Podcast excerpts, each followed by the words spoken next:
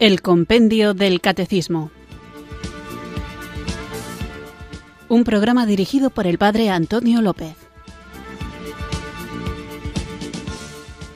Muy buenas tardes, queridos oyentes de Radio María. Recibido un cariñoso saludo desde Irurzun, en Navarra, quienes sintonizáis una tarde más esta Radio de la Virgen, esta emisora que cambia vidas, Radio María, para acudir a la cita diaria con la formación en la que vamos creciendo gracias al libro maravilloso, breve, sencillo y barato que hace de guion para nuestro programa, que es el Compendio del Catecismo. Necesitamos conocer a fondo nuestra fe para poder vivirla de una manera plena, conscientes, sabiendo el fundamento de aquello que vivimos, por qué lo creemos y viviéndolo convertir nuestra propia vida en palabra de Dios hecha carne, es decir, en un testimonio eficaz del amor de Dios manifestado en Cristo Jesús y que nosotros podemos hacer vida gracias a la fuerza del Espíritu Santo que actúa en nosotros si nos dejamos. Y en este empeño de querer convertirnos en apóstoles, en heraldos del Evangelio, en difusores de su palabra, en testigos de Jesucristo, nos encontraremos muchas veces con personas a las que amamos, les amamos porque Dios las ha puesto en nuestro camino y como les amamos tendremos que procurar en la medida en la que estén en él sacarles del error. Por eso es importante estar formado para vivir la fe, para compartirla y muchísimas veces para defenderla. Ya sabéis que lo he dicho en muchas ocasiones y lo repetiré probablemente que nos tocará defender la Iglesia, la fe de la Iglesia, de los ataques que le ocurren desde fuera, desde ámbitos que niegan la verdad revelada, también desde lo que podríamos llamar el borde, de gente que acepta la revelación pero no la acepta plenamente porque no forma parte de la Iglesia Católica y muchas de las verdades necesarias para la salvación son negadas por personas que sinceramente aman a Jesucristo, pero por una mala formación o por prejuicios o simplemente porque han tenido una experiencia no del todo agradable dentro del seno de la Iglesia Católica, se han marchado de ella o porque directamente han nacido fuera del seno de la Iglesia Católica, no pertenecen a ella y por tanto no pueden gozar de la plenitud de las herramientas, de los instrumentos que Dios mismo ha dejado a su Iglesia para alcanzar la salvación y por eso a los hermanos separados les llamamos hermanos porque lo son en Cristo, pero están separados porque han salido de la casa del Padre. Y es tarea de un buen hermano el ir a buscar a aquel que está perdido o acercar al que se ha alejado. Y desafortunadamente, también dentro de la propia Iglesia Católica puede haber hermanos que, denominándose católicos, creyéndose a sí mismos católicos, siendo bautizados en la Iglesia Católica, algunas doctrinas de esta Iglesia la tiene por falsa o no la conoce a fondo o piensa que es una superficialidad y por tanto no la acepta. Y es tarea nuestra procurar que accedan los que se llaman católicos también a la plenitud de la verdad que se encuentra en la Iglesia de Jesucristo que subsiste en la Iglesia Católica. Y uno de los temas con los que más polémica tenemos con los hermanos separados es algo tan importante, tan fundamental, tan bonito como la bienaventurada Virgen María y nuestra relación filial con ella, con nuestra Madre del Cielo. En más de una ocasión he oído expresiones del tipo que la devoción a la Virgen María es un invento de la Iglesia Católica y tendríamos que decir la verdad y sí, ciertamente la devoción a la Virgen María es un invento de la Iglesia Católica y la Iglesia Católica es un invento de Jesucristo, por lo tanto la devoción a la Virgen María es un invento de Jesucristo y por lo tanto de la Iglesia Católica, porque la Iglesia Católica es la Iglesia de Jesucristo. Ya vimos en el programa anterior algunas de las pegas que se ponen a los dogmas marianos, a las verdades sobre la Iglesia y uno de los argumentos que se esgrimen siempre o prácticamente siempre para negar la devoción mariana es que la Biblia no habla de ella apenas. Bien, ya hemos dicho también en muchísimas ocasiones, y conviene recordarlo, que la Iglesia Católica tiene como fuente de la revelación no sólo la Sagrada Escritura, sino la Sagrada Escritura y la tradición. ¿Y dónde encontramos en la tradición la devoción mariana? Pues la encontramos en los Santos Padres, ya hablaremos de ello, pero también en escritos antiquísimos. De hecho, la primera oración, la primera oración que tenemos constancia de que existe a la Virgen María es del año 250. Hay muchísima información que nos aporta este pedacito de papel tan antiguo donde descubrimos pruebas vivientes que disipan muchas dudas a propósito de la devoción mariana, porque en este papiro, repito, del año 250, o sea, del cristianismo primitivo, encontramos la primera oración que se compuso a la Virgen María. Y esta es una prueba irrefutable de que la oración a María ha sido siempre uno de los medios que los cristianos han utilizado y seguimos utilizando para comunicarnos con Dios. Esta que vamos a escuchar ahora como oración para invocar al Espíritu Santo es la oración más antigua a la Virgen María y en ella se le llama Madre de Dios y a ella pedimos que escuche nuestras necesidades y a ella pedimos que nos libre de todo peligro. Vamos a escuchar esta canción y con ella invocamos a quien, fecundada por el Espíritu Santo, nos dio hecha carne la palabra de Dios.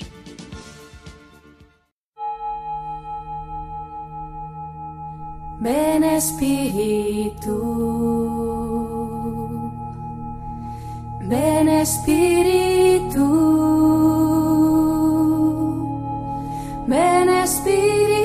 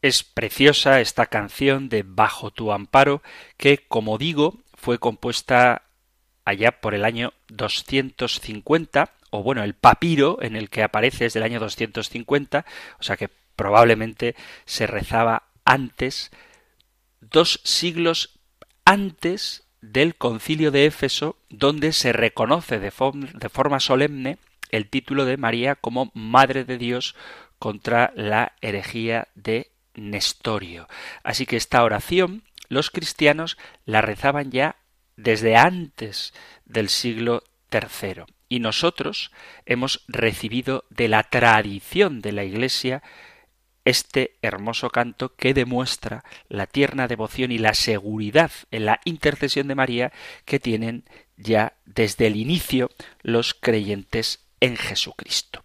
Y hemos hecho esta oración porque el tema que estamos tratando, sabéis que es la Iglesia y dentro del misterio de la Iglesia y de la comunión de los santos, en este contexto de la Iglesia y de la comunión de los santos, tratábamos la pregunta 196 sobre María como Madre de la Iglesia. Os compartía un artículo de un pastor protestante en el que ponía en entredicho esta verdad, dando algunos argumentos, y yo, modestamente, pero creo que de manera eficaz, demostraba cómo esos argumentos para negar la maternidad de María sobre la Iglesia no eran válidos, puesto que la Sagrada Escritura deja clara esta verdad.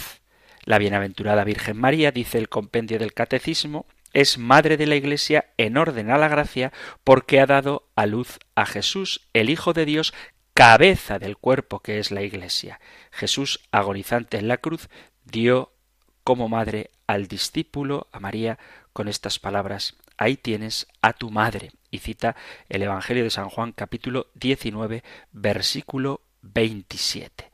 Vamos a continuar hablando de la Virgen María y lo hacemos con la siguiente pregunta del compendio del catecismo que encontráis más desarrollada en el catecismo mayor en los puntos 967 al 970. Nosotros escuchamos ahora la pregunta 197 del compendio del catecismo. Número 197. ¿Cómo ayuda la Virgen María a la Iglesia? Después de la ascensión de su Hijo, la Virgen María ayudó con su oración a los comienzos de la Iglesia. Incluso tras su asunción al cielo, ella continúa intercediendo por sus hijos, siendo para todos un modelo de fe y de caridad y ejerciendo sobre ellos un influjo salvífico que emana de la sobreabundancia de los méritos de Cristo. Los fieles ven en María una imagen y un anticipo de la resurrección que les espera y la invocan como abogada, auxiliadora, socorro y mediadora.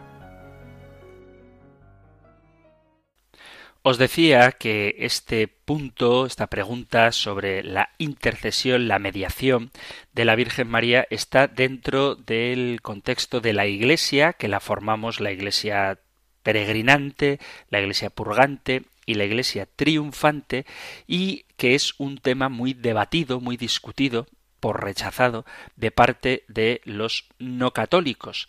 Tenemos que tener clara esta idea. La oración, cuando la hacemos, va siempre dirigida a Dios, pero en la Iglesia Católica existe una antiquísima tradición de acudir a intercesores que presenten sus oraciones a Dios de parte nuestra. Y de manera especial, quien mejor intercede por nosotros es la Virgen María. Hay que entender, y esto también es muy importante, que los santos no son solamente aquellos canonizados por el Papa, sino aquellos a quienes Dios les ha concedido gracia a la que ellos han respondido por la fe, por la obediencia y por su vida ejemplar. Y la Iglesia lo que hace es ratificar que ellos, los santos, están ya en la presencia de Dios. A veces ocurre que cuando celebramos la fiesta de un santo se nos olvida que esos santos son personas concretas con luchas de las que han salido victoriosos con la ayuda de Dios y que su ejemplo de vida es un estímulo para nosotros, además de ahora en el cielo, su propia persona, una intercesión. Pero digo esto porque cuando se habla de un San Benito, en vez de pensar en el gran abad, pues se piensa en un mote o en una especie de sello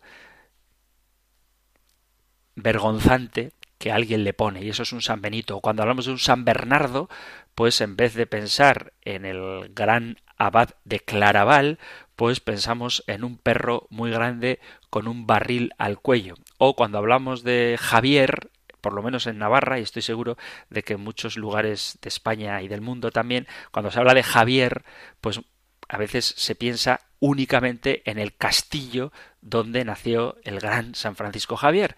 O cuando hablamos de San Fermín, pues pensamos en la fiesta de Pamplona, que es tan grande y tan famosa, o cuando hablamos de San Blas, se nos ocurre pensar en roscos, en dulces, en alimentos. Y eso todo está bien, pero no hay que olvidar que el nombre de las fiestas o de las costumbres tiene como fundamento una persona real, concreta, una persona que, enamorada de Jesucristo, ha vivido su fe de una manera plena, tan plena, que la Iglesia le reconoce la ejemplaridad de su vida y ratifica por medio de la canonización que está en el cielo. Una prueba de la santidad de un cristiano son los milagros que han de suceder por su intercesión para que sea canonizado. Por eso, cuando hablamos de los santos, nos estamos refiriendo a personas que están cerca de Dios. Dejando esto claro, la Iglesia no obliga a nadie a invocar o a tener devoción por los santos, no es obligatorio, pero sí que los propone como un ejemplo a imitar. El argumento que a veces se da, vamos a ver, intentar ver la mayoría de argumentos en contra de la intercesión de los santos y de la bienaventurada Virgen María, pues uno de los argumentos que se dan en contra de la intercesión de los santos es que no aparecen en la Biblia estas cosas, que no hay intercesión de los santos. Pero esto no es cierto, porque interceder pedir en favor de otro es algo que ha ocurrido siempre en la historia de la Iglesia, desde los tiempos de Abraham. En los tiempos de la Iglesia Católica, la intercesión cristiana participa en la intercesión de Cristo. Es la expresión práctica de la comunión de los santos. Por poner un ejemplo bíblico, Abraham o Moisés interceden por su pueblo. Os leo el capítulo 18 del Génesis a partir del versículo 20. Génesis 18, 20 dice, Dijo pues Yahvé, el clamor de Sodoma y Gomorra es grande y su pecado es gravísimo. Ea, voy a bajar personalmente a ver si lo que han hecho responde en todo al clamor que ha llegado hasta mí, y si no, he de saberlo. Y marcharon desde allí aquellos individuos camino de Sodoma, en tanto que Abraham permanecía parado delante de Yahvé. Abordóle Abraham y dijo ¿Así que vas a borrar al justo con el malvado? Tal vez haya cincuenta justos en la ciudad. ¿Es que vas a borrarlos y no perdonarás a aquel lugar por los cincuenta justos que hubiere dentro? Tú no puedes hacer tal cosa, dejar morir al justo con el malvado y que corran parejas el uno con el otro. Tú no puedes. ¿El juez de toda la tierra va a fallar una injusticia? Dijo Yahvé, si encuentro en Sodoma a cincuenta justos en la ciudad, perdonaré a todo el lugar por amor de aquellos. Replicó Abraham, mira que soy atrevido de interpelar a mi señor, yo que soy polvo y ceniza. Supón que los cincuenta justos fallen por cinco, ¿Destruirías por los cinco a toda la ciudad? Dijo, no la destruiré si encuentro allí a cuarenta y cinco. Insistió todavía, supón que se encuentran allí cuarenta. Respondió, tampoco lo haría en atención a esos cuarenta. Insistió, no se enfade mi señor si le digo, tal vez se encuentren allí treinta. Respondió, no lo haré si encuentro allí a esos treinta. Díjole, Cuidado que soy atrevido de interpelar a mi señor. ¿Y si se hallaren allí veinte? respondió. Tampoco haría destrucción en gracia a los veinte. Insistió. Vaya, no se enfade mi señor, que ya sólo hablaré esta vez. ¿Y si se encuentran allí diez? dijo.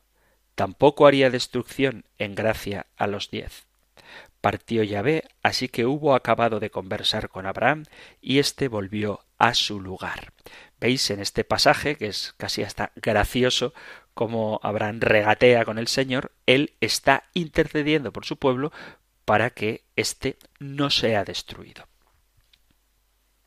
Así que sí que hay en la Sagrada Escritura quien intercede.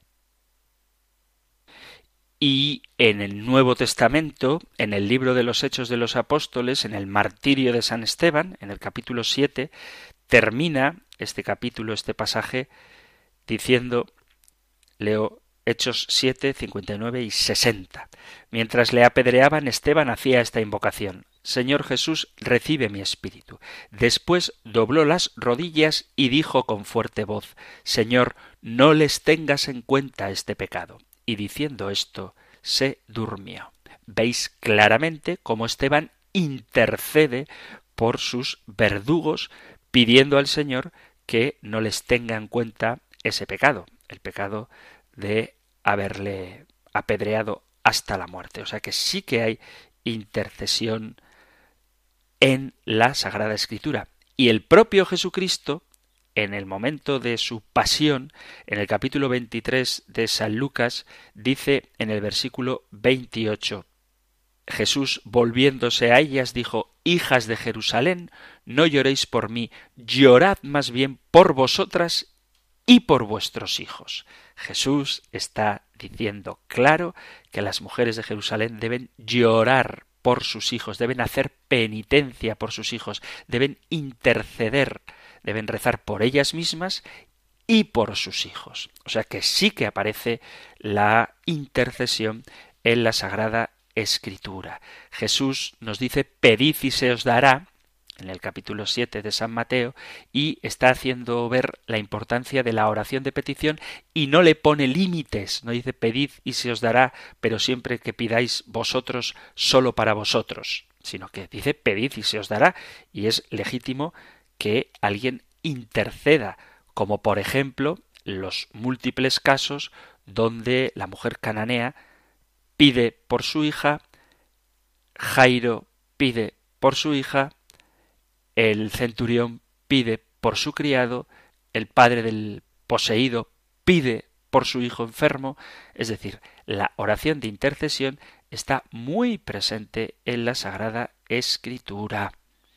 Otro argumento que se suele dar en contra de la intercesión de los santos es la frase que dice Jesús en el Evangelio de San Juan capítulo 16 versículo 24 Dice, hasta ahora no habéis pedido nada en mi nombre, pedid y recibiréis, así conoceréis el gozo completo. Los que niegan la intercesión de los santos utilizan esta cita para decir que solamente hay que pedir a Jesús, pero Jesús nunca dijo que solo había que pedirle directamente a él. Cuando dice Jesús, pedid en mi nombre, no está excluyendo a los santos, porque nuestra oración llega a Jesús, que es Dios, y el término último de toda oración es Dios, pero llega a él a través de los santos que hacen la función de mensajeros. Nuestras oraciones, esto lo tenemos claro los católicos, están dirigidas a Dios, pero no hay problema en que se busquen intercesores.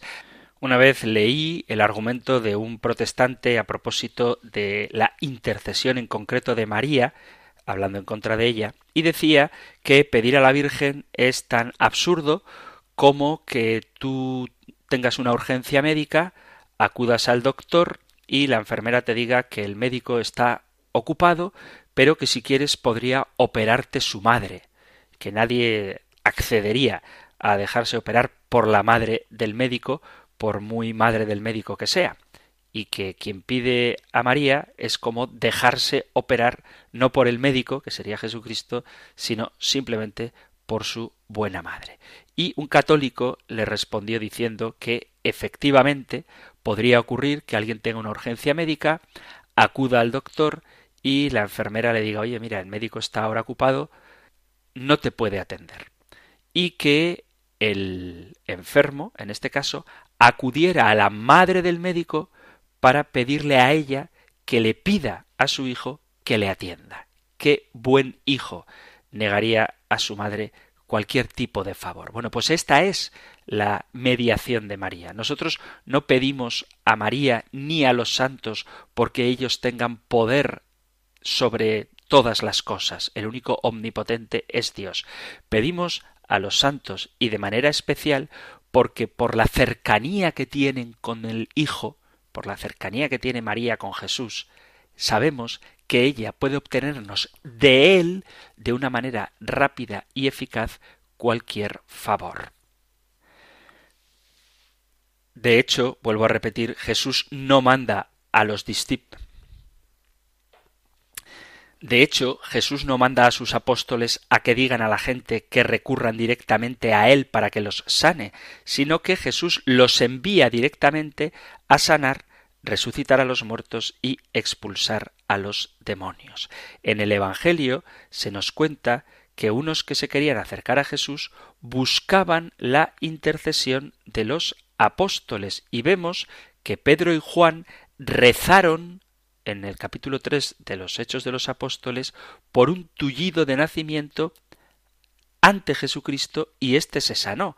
Pedro le dijo al enfermo que le pedía ayuda, no tengo plata ni oro, pero lo que tengo, lo que yo tengo, te doy. En el nombre de Jesús Nazareno, ponte a andar. Vemos claramente cómo Pedro no dijo, oye, mira, yo no puedo hacer nada por ti, rézale a Jesús, sino que Pedro mismo, en nombre de Jesús, sana al paralítico. Otro pasaje importante es lo que dicen los Hechos de los Apóstoles en el capítulo 19, versículo a partir del 11. Dios obraba por medio de Pablo milagros no comunes, de forma que bastaba aplicar a los enfermos los pañuelos o los delantales que había usado y se alejaban de ellos las enfermedades y salían los espíritus malos. Vemos cómo Dios obraba por medio de Pablo. Y esto es una intercesión, esto es una mediación. Cristo, por medio de Pablo, obra su poder, obra sus milagros. Por eso vemos claramente cómo en la Sagrada Escritura los apóstoles no mandan a la gente que pidan a Jesús, sino que ellos mismos se constituyen en intercesores. Y lo mismo pasa con los santos, que no dejan de interceder por nosotros ante el Padre, presentan por medio del único mediador entre Dios y los hombres, Cristo Jesús, los méritos que adquirieron en la tierra. Su solicitud fraterna ayuda pues mucho a nuestra debilidad. La propia escritura nos habla de que todos podemos ser intercesores como una prueba de nuestra preocupación de unos miembros por otros. Dice el apóstol Santiago en la carta, en su carta, en el capítulo quinto, dice ¿Está enfermo alguno de vosotros? Llame a los presbíteros de la iglesia que oren sobre él y le unjan con óleo en nombre del Señor, y la oración de la fe salvará al enfermo, y el Señor hará que se levante, y si hubiera cometido pecados, le serán perdonados. Habla de la unción de enfermos pero habla de la oración sobre los enfermos. Según el propio San Pablo, todos debemos ser intercesores tal y como dice en la carta a los Efesios en el capítulo 6 versículo 18, vivid orando y suplicando, orad en todo tiempo según os inspire el Espíritu, velad en común y perseverad en vuestras oraciones sin desanimaros nunca, intercediendo en favor de todos los santos vuestros hermanos. Carta a los Efesios capítulo 6 versículo 18.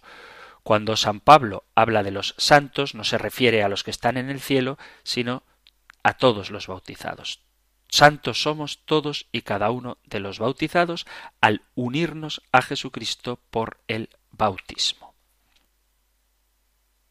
Y luego en la carta a Timoteo dice capítulo 2, versículo 1, primera carta a Timoteo, dice, Exhorto pues ante todo que se hagan rogativas, oraciones, intercesiones y acciones de gracias por todos los hombres. Así que queda clarísimo que debemos interceder por los demás y si podemos hacerlo nosotros, con mucha más razón, lo pueden hacer los que ya están en el cielo, que viven en estrecha comunión con Dios. Esto lo podemos comprobar leyendo el libro del Apocalipsis en el capítulo quinto. Dice así, versículo 8, cuando tomó los cuatro vivientes y los veinticuatro ancianos, se postraron delante del Cordero. Tenía cada uno una cítara y copas de oro llenas de perfume, que son las oraciones de los santos. Esas copas que tienen los ancianos que están postrados delante del Cordero, esas copas de oro llenas de perfume, el perfume son las oraciones de los santos. Y también en el Apocalipsis, en el capítulo 8, dice, Deo desde el versículo 1. Cuando el Cordero abrió el séptimo sello, se hizo silencio en el cielo como una media hora. Vi entonces a los siete ángeles que están en pie delante de Dios. Les fueron entregadas siete trompetas.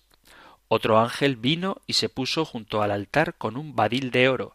Se le dieron muchos perfumes para que, con las oraciones de todos los santos, los ofreciera sobre el altar de oro colocado delante del trono. Y por mano del ángel subió delante de Dios la humareda de los perfumes con las oraciones de los santos. La oración de los santos va a la presencia de Dios. Los santos del cielo interceden y continúan amando como hacían en la tierra, pero ahora lo hacen de una manera plena. Dice el apóstol Santiago en el capítulo quinto, versículo 16, que la oración del justo tiene mucho poder. Por lo tanto, la mediación de los santos es real y es eficaz, ya que ellos viven en la gloria de estar con Cristo en los cielos.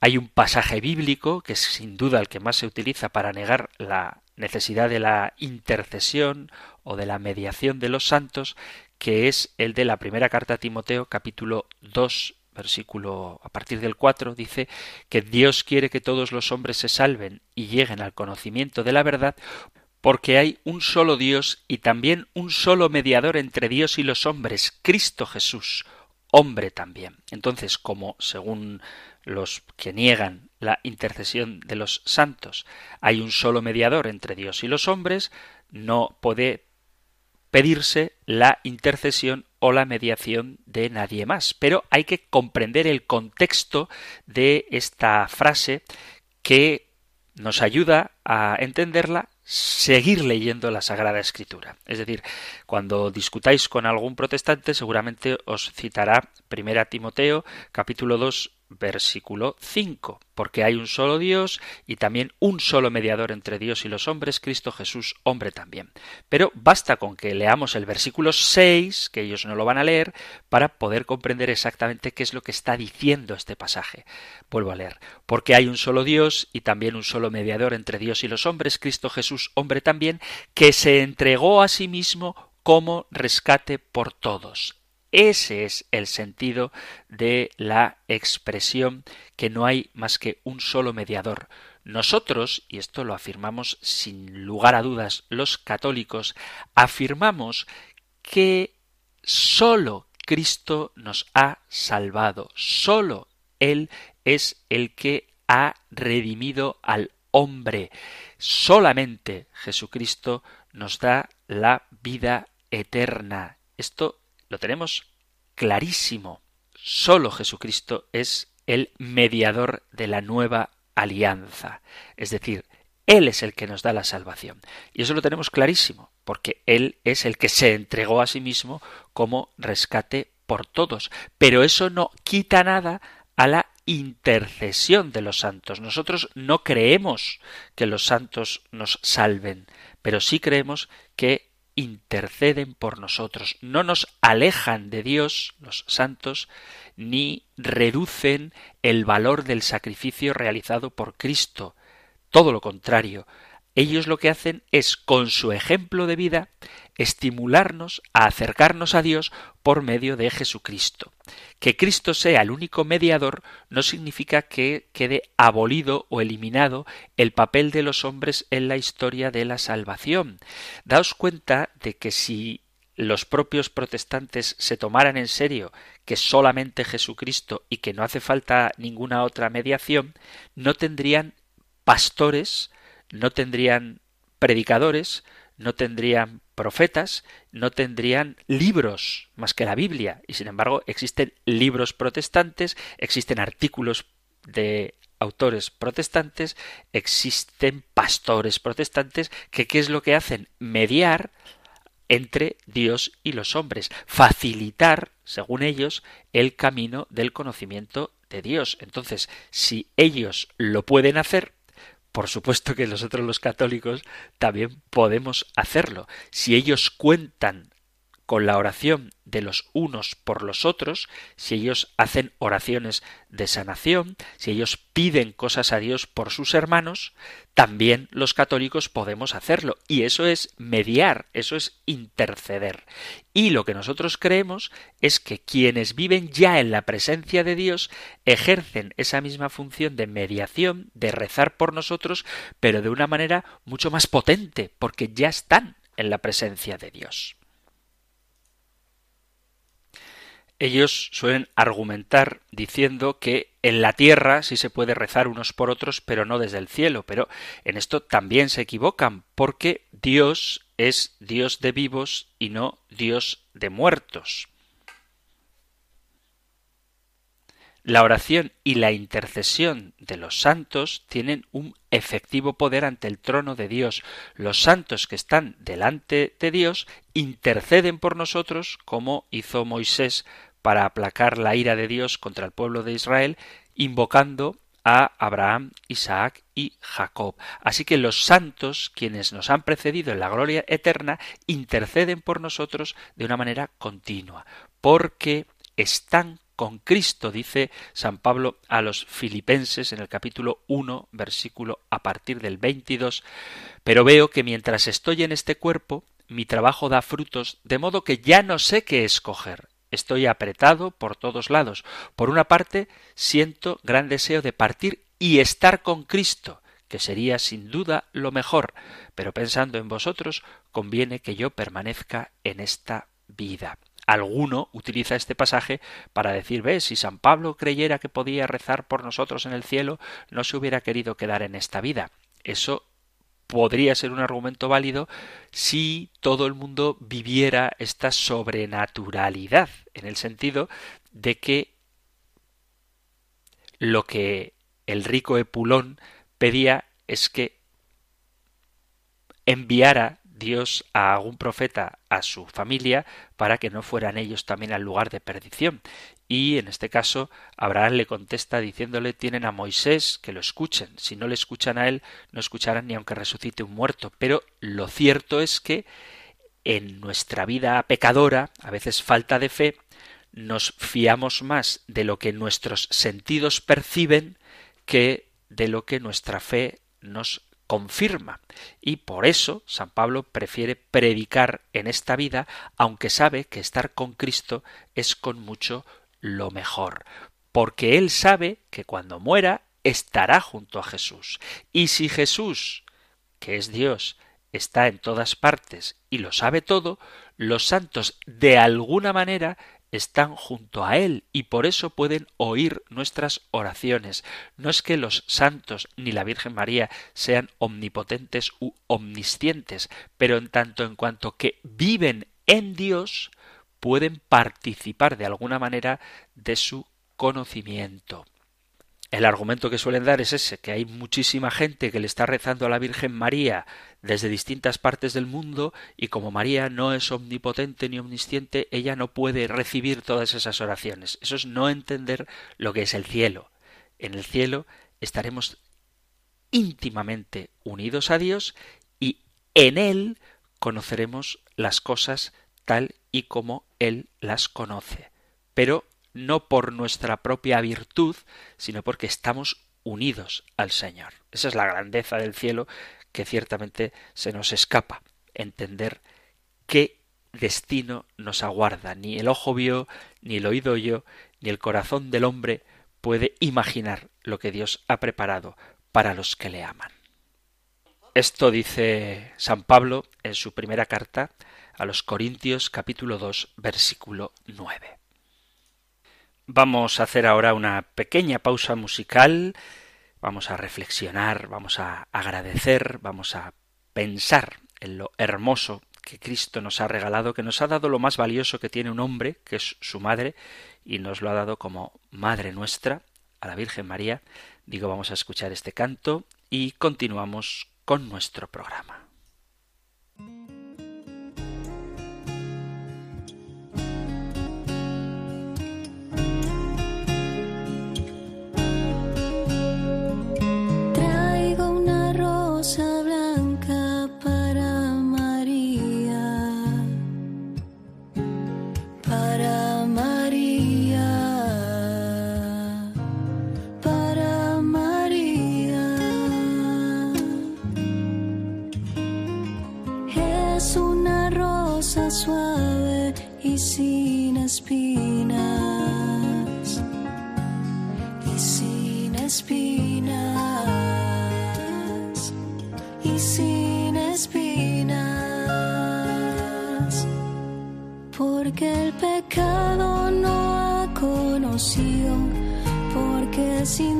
ella ha vivido por su pureza, su ser maternal, por su dulzura y su santidad, porque el pecado no ha conocido, porque sin mancha ella ha vivido por su pureza, su ser maternal, por su dulzura su santidad.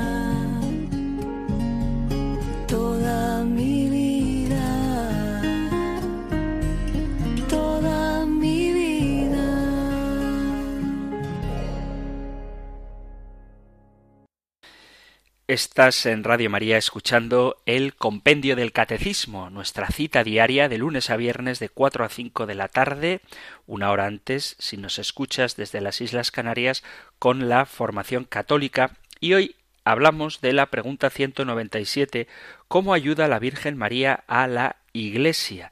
El programa hasta ahora lo he dedicado a hablar de la intercesión de los santos, de cómo esto sí tiene un fundamento bíblico y cómo de manera especial quienes más cerca están de Dios con más fuerza interceden por nosotros y quien más cerca está de Jesucristo, tanto a nivel biológico, porque le dio carne al verbo de Dios, como a nivel afectivo, porque ella meditó guardó la palabra de Jesús en su corazón y se sometió en todo a la voluntad de Dios, haciéndose la esclava del Señor, por eso María es la que más unida está al Salvador, y por eso ella puede interceder en nuestro favor. Hemos hablado, digo, de la intercesión de los santos, así en general, y de manera particular vamos a ver cómo María es mediadora. Ella presenta a su Hijo las súplicas de todos nosotros a Dios y a su vez transmite la vida divina que se nos ofrece en Cristo Jesús. Reconocer a María como mediadora es una consoladora y entrañable verdad que, como decía al principio del programa, aparece ya desde la primitiva comunidad cristiana. Los santos padres, los padres de la Iglesia, la comparan con Eva, esta primera mujer fue la causa de la muerte, y María es representada como la causa de la vida. La Virgen María es mediadora entre Dios y los hombres en cuanto que ella presenta a su Hijo nuestras súplicas, nuestras necesidades. Hay que saber, y esto lo repito porque es importante, que la mediación de Cristo es única, porque por su propia y exclusiva virtud Él nos ha salvado. Uno es Dios y uno también el mediador entre Dios y los hombres, Jesucristo hombre. Pero la mediación de María es, por voluntad de Jesús, participación de la de Cristo. Es verdadera mediación. Por su maternidad divina, establece una especial unión con Dios Padre, Hijo y Espíritu Santo, y por su maternidad espiritual tiene una relación especial con todos los hombres, así que es mediadora en tanto en cuanto que se encuentra como lazo de unión entre dos extremos, Dios y los hombres. Si no fuera por ella, que une la divinidad con la humanidad, nunca hubiéramos podido ser salvados. Nada impide que existan entre Dios y los hombres, por debajo de Cristo, mediadores secundarios que cooperan con Él de una manera concreta, disponiendo a los hombres para recibir la influencia del mediador principal o transmitiendo esa influencia del mediador principal que es Cristo. Todo lo que recibimos de María lo recibimos en virtud de los méritos de Cristo. Tanto en el Antiguo como en el Nuevo Testamento hay mediadores, los profetas y los sacerdotes. En el Nuevo Testamento los sacerdotes son ministros del mediador supremo, pues en su nombre ofrecemos los sacerdotes el sacrificio del altar y administramos los sacramentos. La Iglesia nos enseña que María es verdaderamente mediadora porque está asociada de una forma especialísima a la obra redentora de Jesucristo. Cristo es el único mediador entre Dios y los hombres, pero esto no impide que María esté asociada estrechamente en la tarea de la salvación del género humano. Por eso María es corredentora y de ahí proviene también su función de mediadora. Pero ojo, que el papel de mediación de María a favor de los hombres no es el mismo que el papel de los santos en el cielo como intercesores. ¿Por qué? Porque el poder de intercesión de los santos tiene que ver con, como decíamos antes, la unión con Dios. Si María tiene la plenitud de la gracia y el mayor grado de gloria, su poder de intercesión es incomparablemente superior al de los demás santos. Y además es corredentora y al mismo tiempo mediadora, y por su poder de intercesión es omnipotente. O sea, no que María es omnipotente, pero sí que tiene un poder de intercesión omnipotente. María es la dispensadora universal de todas las gracias porque es la Madre de Dios. Ella obtiene de su Hijo todas las gracias y las distribuye entre todos sus otros hijos, los hombres. Y esto la hace subordinada a Cristo, subordinada a Cristo pero de manera inmediata. Y esto por un plan salvífico de Dios que quiso otorgar a María esta doble función de ser la dispensadora de las gracias y la corredentora. Alguno me podrá decir ahora, pues el Papa Francisco dijo que María no era corredentora, y ciertamente hay que entender lo que significa esta afirmación, porque lo que el Papa quiere subrayar es que, dicho por él mismo, María no es una diosa, María es nuestra madre, no como diosa, no como corredentora, como madre. Esa es la expresión que utiliza el Papa Francisco, que quiere destacar que el único redentor es Jesús y que Él es el mediador por excelencia, Él es el puente, dice, para dirigirnos al Padre. Jesús extendió la maternidad de María a toda la Iglesia cuando se la encomendó al discípulo amado poco antes de morir en la cruz. Desde ese momento todos nosotros estamos colocados bajo su manto. Es verdad que la piedad cristiana siempre le da bonitos títulos como un hijo a la madre. Cuántas cosas bonitas dice un hijo a la madre que quiere. A veces, dice el Papa, son expresiones de amor como un hijo a la madre, algunas veces exageradas, pero el amor, nosotros lo sabemos, siempre nos hace decir cosas exageradas, pero con amor. Pero estemos atentos, las cosas bonitas que la Iglesia y los santos dicen de María no quitan nada a la unicidad redentora de Cristo. Él es el único redentor.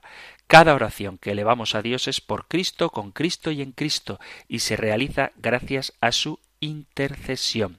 De la única mediación, la de Cristo, toman sentido y valor todas las otras referencias del cristianismo, también la Virgen María, la Madre de Jesús. Ella ocupa en la vida y en la oración del cristiano un lugar privilegiado porque es la Madre de Jesús. Pero no podemos divinizar a María, y este es el peligro que el Papa quiere prevenirnos contra él cuando hace la afirmación de que María no es corredentora. El que nos ha salvado es Cristo. Si bien es cierto que Cristo se nos ha dado por María, y como todas las gracias nos vienen de Cristo y Cristo se nos ha dado por María, eso significa que María es mediadora de todas las gracias. Pero hay un peligro real, como dice el Papa, que nos empuja a un corazón amante, un corazón enamorado, a atribuir a la Virgen María características que en realidad no tienen. Toda la grandeza de María le viene dada por ser la humilde sierva del Señor, por haberse sometido a su voluntad y por haber cumplido perfectamente el plan de Dios en ella. Lo que pasa es que el plan de Dios en María era que a través suyo toda la humanidad fuera redimida, toda la humanidad fuera rescatada. Y por eso el culto con que la Iglesia venera a María es muy especial, porque es muy especial su vocación, pero en ningún caso se debe atribuir a María una especie de divinidad, como si ella fuera Dios. Ella no lo es. Ella es la humilde sierva del Señor, que está con Cristo intercediendo ante Cristo a nuestro favor. Pero la cooperación de María en la redención viene dada como criatura de Dios, como elegida de Dios, pero como criatura suya. Por eso, cuando el Papa, vuelvo a insistir para que nadie se escandalice, que piense que el Papa es poco devoto de la Virgen, cuando el Papa dice que María no es corredentora, es porque quiere subrayar que hemos sido salvados, redimidos por Dios, y Jesucristo sí es Dios. María es cooperadora de Dios. Es la sierva humilde del Señor que cumple perfectamente su voluntad, es quien ha recibido la plenitud de la gracia, pero la ha recibido de Dios. La fuente de la santidad, la fuente de la salvación, es Dios mismo. Y María se ha dejado invadir de la gracia, se ha dejado invadir de la santidad se ha dejado invadir del Espíritu Santo y en ese sentido tiene un papel fundamental en la obra de la redención, pero es un papel supeditado a Cristo y en Cristo, no por su propia virtud, porque vuelvo a repetir, es criatura, sino en virtud de Cristo. Y por eso el Papa subraya que María no es corredentora, porque la sangre de María es sangre humana. La sangre de Cristo es sangre humana y es sangre divina, porque Jesucristo es Dios y hombre. María es sólo de la raza humana. Cristo es Dios verdadero, hombre verdadero, y por eso nos ha podido redimir con su sangre. María es mujer verdadera, hombre verdadero, hombre como especie, pero no es de naturaleza divina. Por eso ella no podría habernos salvado. Tampoco lo pretende. María no quiere apropiarse nada de Jesucristo. Al contrario, ella se ha hecho propiedad de Dios y en cuanto sierva suya, actúa como madre nuestra, como madre de la Iglesia. Pero quien nos ha salvado, el único que nos salva, el único que nos redime, es Jesucristo. Solo que podemos acceder a Cristo por medio de María, por quien el propio Cristo se nos ha dado. Hemos llegado al final del tiempo para el programa de hoy, queridos amigos, queridos oyentes. Si ha quedado alguna duda, si hay algo que aclarar o algo que queráis compartir o matizar, cualquier cosa que queráis compartir, podéis hacerlo a través del correo electrónico compendio compendio arroba radiomaria.es o si lo preferís podéis dejar un mensaje escrito o un WhatsApp enviado al compendio del catecismo en el número de teléfono 668 594 383 668 594 383 terminamos recibiendo la bendición del Señor el Señor te bendiga y te guarde, el Señor ilumine su rostro sobre ti y te conceda su favor, el Señor te muestre su rostro y te conceda la paz. Muchísimas gracias por estar ahí, gracias por ser fieles, por escuchar el compendio del catecismo y si queréis volveremos a encontrarnos en un próximo programa. Un fuerte abrazo.